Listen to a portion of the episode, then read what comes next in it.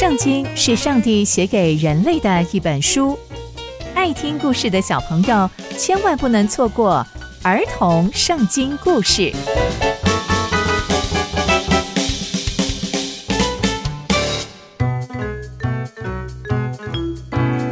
各位亲爱的大朋友、小朋友们，大家好，我是佩珊姐姐。小朋友们，今天佩珊姐姐要跟大家分享的故事是大卫攻取耶路撒冷。我们在前一集中知道，大卫终于成为以色列的王，并且统治了犹大跟以色列总共四十年。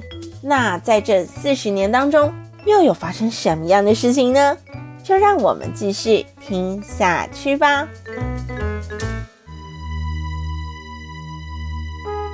大卫当上犹大及以色列的王之后呢，就开始攻打其他的城。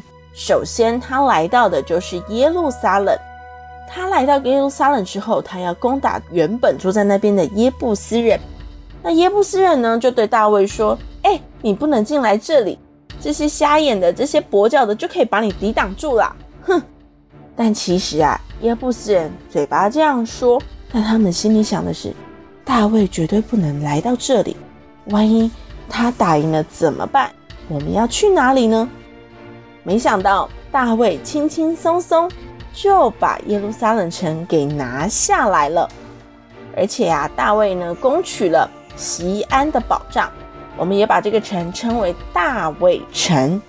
就在那一天，大卫也说，攻打耶布斯人的要把大卫心中恨恶瞎子和瘸子丢进水沟里。哎，大卫讲这句话很有深度哦，他说要把。大卫心中恨恶瞎子和瘸子丢到水沟里是什么意思呢？原来在当时有一句俗语说，瞎眼的或瘸腿的都不能进到殿里面。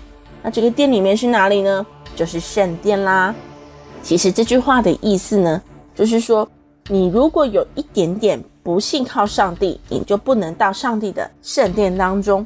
并不是字面说的，如果眼睛是瞎眼的或是瘸腿的就不能进来。不是的，不是的。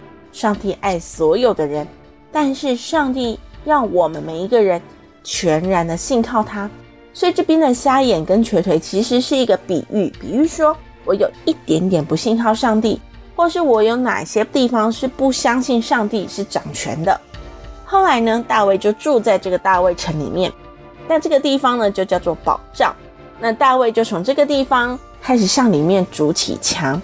那大卫呢，就攻下了耶路撒冷之后，他也逐渐的强大，因为上帝与他同在，做他军队的将领，所以大卫就越来越强大，越来越厉害。后来呢，推罗王就是他的邻居推罗王西兰，就差派了使者来见大卫，又送来了香柏木、木匠还有石匠。那这个意思是什么呢？哦，原来推罗王是要帮助大卫建造宫殿。那当大卫收到这些礼物之后呢，他就知道，哦，上帝已经高我为王，又因为自己的子民以色列的缘故，所以上帝要让他的国家兴盛。所以大卫其实非常的知道，以色列之所以可以强盛。不是因为他自己的缘故，而是因为上帝与他同在的缘故。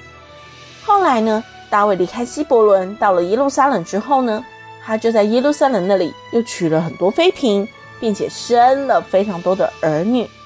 他生了沙姆亚、素巴、拿单、所罗门、义霞、以利舒亚、尼非、亚菲亚、以利沙玛、以利亚大跟以利法列。他生了非常非常多的孩子，所以可以说他在耶路撒冷安居乐业。